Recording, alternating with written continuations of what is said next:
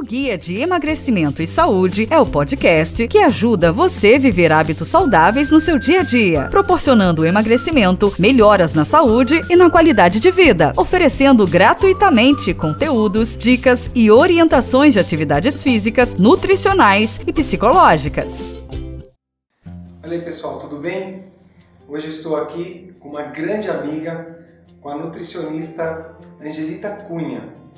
Ela, na verdade, valida as orientações nutricionais do GPS. E será muito bacana esse bate-papo para que vocês entendam um pouquinho melhor a importância de seguir as orientações nutricionais. Não precisa ser radical em dietas radicais e com a orientação, certamente você conseguirá levar isso como um hábito para sua vida, para o seu dia a dia.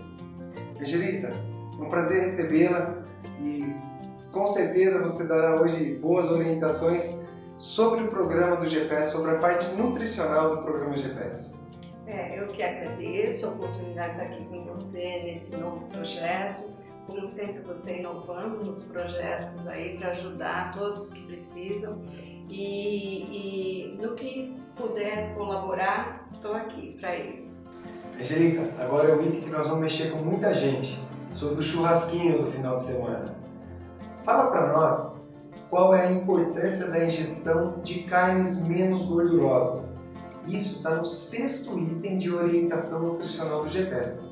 Primeiro, é, o consumo de carne de boi, de frango, é, peixe, né? A gente fala os alimentos proteicos de carne e é, procurar consumir os que tenham menor quantidade de gordura. Então, na carne vermelha, é, consumir mais é, colchão mole, patinho, né? É, todos sem aparas de gordura, né? Colchão duro, lagarto, são todas carnes, né? É, é, é, que são mais magras. Eu falo que não é proibido consumir um churrasco, né? Para os que gostam de churrasco, mas tem que limitar um pouco a quantidade de vezes que consome. Então, ah, eu como churrasco todo final de semana. Não, espaça um pouco mais, né? A cada três semanas vou comer uma carne num churrasco, mas não de rotina, até porque faz mal, né?